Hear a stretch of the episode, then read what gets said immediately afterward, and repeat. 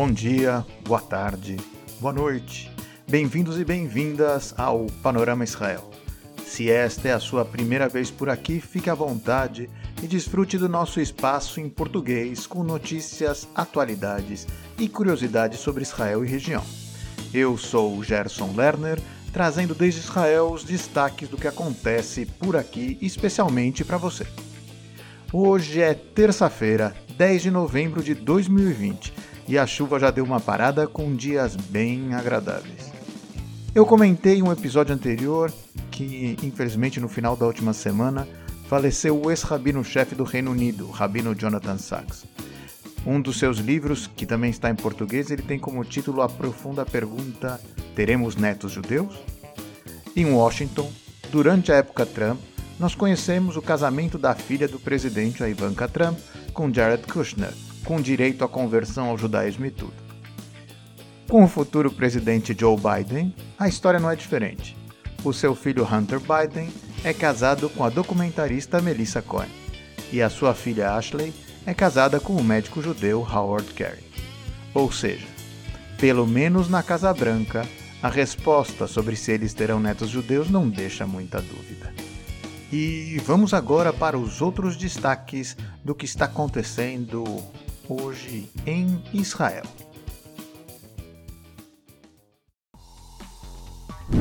A crise do coronavírus está causando danos não somente à saúde dos israelenses, mas também à economia do país. Desde o começo da pandemia, manifestações têm ocorrido de forma constante, seja para protestar pela ineficiência do combate ao contágio, pelas restrições profissionais ou simplesmente contra o governo atual. A mais recente manifestação foi em favor dos aposentados que protestaram na Praça Arábia em Tel Aviv pela redução de cerca de 2 mil shekels nos seus benefícios anuais. Os manifestantes ressaltaram que, neste mesmo período, os parlamentares aprovaram um alto aumento mensal de cerca de 6.500 shekels em seus salários realmente dois pesos e duas medidas. O secretário-geral da Organização para a Libertação da Palestina, Saeb Erekat, de 65 anos, faleceu hoje no hospital da Universidade Adassa em Keren, em Jerusalém, onde vinha recebendo tratamento há algumas semanas. Erekat havia contraído coronavírus no dia 8 de outubro e veio se tratar em Israel. O hospital informou no mês passado que Erekat estava em estado crítico ligado ao respirador, porque três anos antes ele já tinha feito um transplante de pulmão nos Estados Unidos que deixou seu sistema imunológico debilitado para combater o vírus. A autoridade palestina decretou luto oficial de três dias em sua homenagem. Israel tem o costume de mandar equipes de ajuda em locais de emergência humanitária ao redor do mundo como foi o caso de Brumadinho em 2019. Dessa vez, a Agência de Ajuda Humanitária Israelense IsraAid eh, enviou uma resposta de emergência para Guatemala após a forte tempestade tropical ETA, que matou mais de 150 pessoas e afetou a vida de 200 mil moradores daquele país.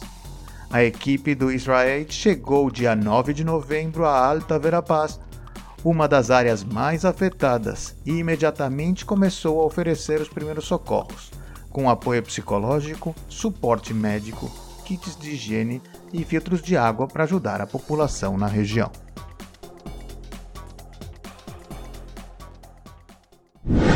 E agora uma notícia que eu acho que deve agradar uma grande parte dos ouvintes. O Parlamento de Israel apresentará essa semana um relatório sobre a liberação da cannabis no país. Um grupo formado por parlamentares, força de segurança e especialistas do Ministério da Saúde chegaram a uma recomendação para legalizar totalmente a venda e o consumo de cannabis para israelenses com 21 anos ou mais. O uso recreativo de cannabis em Israel ainda é considerado ilegal, mas o Ministério da Segurança Pública descriminalizou parcialmente a droga em 2017 e continuou a apoiar a flexibilização das restrições. Em agosto, o ministro da Saúde, Yuli Edelstein, emitiu novos regulamentos com o objetivo de reduzir o preço da cannabis medicinal em cerca de 50%. Ao mesmo tempo, ele tornava mais fácil para os médicos prescrever receitas para os pacientes. Tanto o primeiro-ministro Benjamin Netanyahu quanto o ministro da Defesa Benny Gantz sinalizaram seu apoio à iniciativa em uma declaração conjunta no início deste ano, que dizia que a lei deveria traçar um modelo responsável que será adequado ao Estado de Israel e à população israelense. Caso a cannabis recreativa seja legalizada, Israel pode liderar o movimento a nível mundial e gerar bilhões de dólares ao país nos mercados doméstico e internacional.